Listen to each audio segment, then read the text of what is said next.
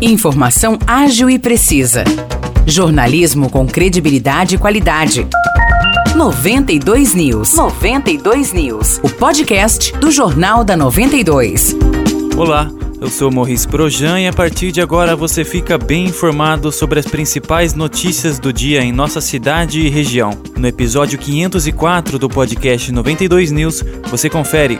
Termina hoje o prazo para matrículas e rematrículas na rede estadual de ensino. O processo é necessário para todos que desejam estudar ou permanecer nas escolas estaduais de São Paulo em 2023. O responsável legal ou estudante maior de 18 anos pode fazer a inscrição de forma presencial em qualquer escola estadual ou no balcão de atendimento do Poupa Tempo e também de forma virtual pelo site da Secretaria Estadual Digital. O resultado do processo que define a escola onde será disponibilizada a vaga poderá ser consultado a partir do dia 7 de novembro na Secretaria Estadual Digital ou diretamente nas secretarias das escolas. O endereço de residência define a escola onde será efetivada a matrícula. Isso significa que a unidade escolar procurada para fazer a inscrição não é necessariamente onde o aluno vai estudar. Caso haja interesse em uma escola específica, posteriormente poderá ser feita a inscrição de transferência por intenção.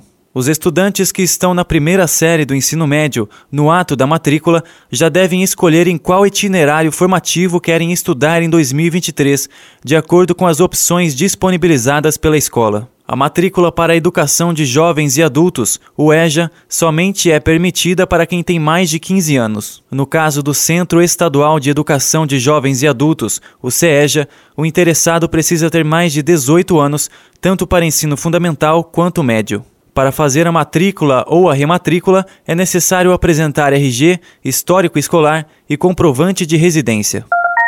Motoristas do transporte escolar que prestam serviço à Prefeitura foram até a Câmara Municipal ontem para pedir a revogação de um decreto publicado pelo Executivo no último dia 25 de julho. O documento prevê que os veículos só podem circular se tiverem sido fabricados há no máximo 10 anos. No entanto, no início do mês de julho deste ano, os motoristas participaram de um pregão na prefeitura para concorrerem ao serviço de transporte, e a regra que valia era de que o veículo poderia circular se tivesse sido fabricado há no máximo 18 anos. Segundo a motorista Elaine Cristina Combi, a mudança repentina da norma pegou a classe de surpresa e causou insatisfação. Ela usou a tribuna da Câmara Municipal e afirmou que, se o decreto seguir em vigor, diversos motoristas já terão que trocar de veículo no final do ano, quando o contrato de prestação de serviço é renovado. Para Elaine, isso traria prejuízos financeiros aos motoristas, que teriam que assumir um financiamento de forma repentina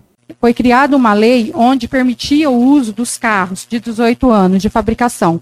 E nós compramos os veículos em, em cima do que foi permitido, como, como foi dito acima. Não teve nenhuma é, alteração do Código de Trânsito Brasileiro e nem no CONTRAN. E a economia do nosso país ainda está afetada por conta da pandemia. Os veículos tiveram uma alta de preço muito grande. Elaine ressaltou que os veículos passam por quatro vistorias durante o ano. Por isso, não seria necessário exigir que os automóveis tivessem menos de 10 anos de fabricação. Ela ainda pontuou que, caso a nova regra siga em vigor, a prefeitura teria mais gastos para pagar o serviço de transporte. Exemplo: uma linha de 30 lugares, que hoje se paga 12 mil reais 20 dias trabalhado, passará a pagar 25 mil, pois os custos dos carros sofreram muita alteração, inclusive diesel e todas as manutenções.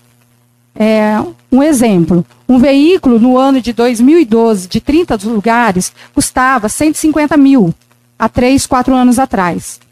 Hoje, um veículo 2018, da mesma capacidade, vai pagar em torno de 350 mil para mais. A motorista afirmou que recebeu a informação de que a alteração na regra foi feita depois de um apontamento do Tribunal de Contas. Ela questionou os vereadores se a prefeitura é obrigada a seguir o apontamento ou se trata apenas de uma orientação. Elaine pediu que o legislativo interfira para que o decreto seja revogado e teme que os 60 motoristas que atualmente prestam serviço não tenham condições financeiras de seguir a nova determinação e abandonem a função.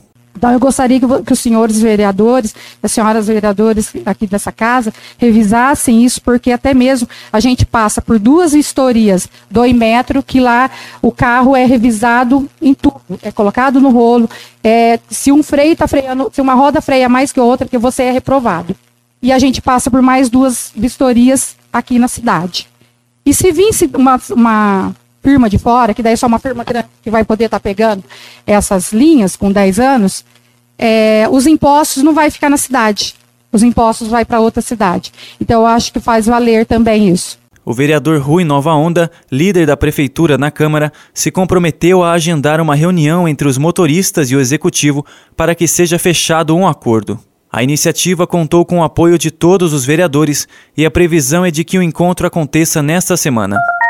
Um homem de 24 anos, suspeito de matar o cunhado a facadas em Aguaí, foi preso pela Polícia Civil ontem. O crime aconteceu durante uma discussão em um churrasco na residência da vítima, no Jardim Aeroporto, em 1 de agosto. O suspeito estava foragido desde a noite do crime. Segundo o delegado Jorge Mazzi, que comanda as investigações do caso, o homem que não teve a identidade revelada se apresentou na delegacia de Aguaí junto com o advogado na tarde de ontem. Em depoimento, ele confessou o crime e alegou ter agido em legítima defesa e que o cunhado fez ameaças a ele e a familiares. Investigadores fizeram buscas pela casa do suspeito, que mostrou o local que a faca utilizada no crime estava escondida. Segundo ele, o cunhado também usou um facão para agredi-lo. O objeto também foi entregue aos policiais. A Polícia Civil instaurou um inquérito por homicídio qualificado e pediu a prisão temporária do suspeito, que foi encaminhado para a cadeia pública de São João da Boa Vista. Espírito Santo do Pinhal confirmou ontem mais uma morte causada pela Covid-19. A vítima é um homem de 68 anos, portador de cardiopatia e doença hematológica. Ele morava no Jardim Santa Cecília, em Pinhal, mas estava internado em Campinas. Com o falecimento, sobe para 130 o número de óbitos causados pelo coronavírus em Espírito Santo do Pinhal. Dois pacientes estão internados na enfermaria do hospital da cidade. São João da Boa Vista inicia hoje a aplicação da quarta dose da vacina contra a Covid-19 em pessoas acima de 25 anos. A imunização ocorre em todas as unidades de saúde do município, das 8 da manhã até as 4 da tarde. São João também segue aplicando nos mesmos locais e horários a primeira, segunda e terceira doses para todos os públicos. Os destaques de hoje ficam por aqui. Valeu e até o próximo episódio do nosso podcast. Para mais notícias de São João da Boa Vista e região, acesse 92fm São João.com.br ou siga 92fm São João nas redes sociais. 92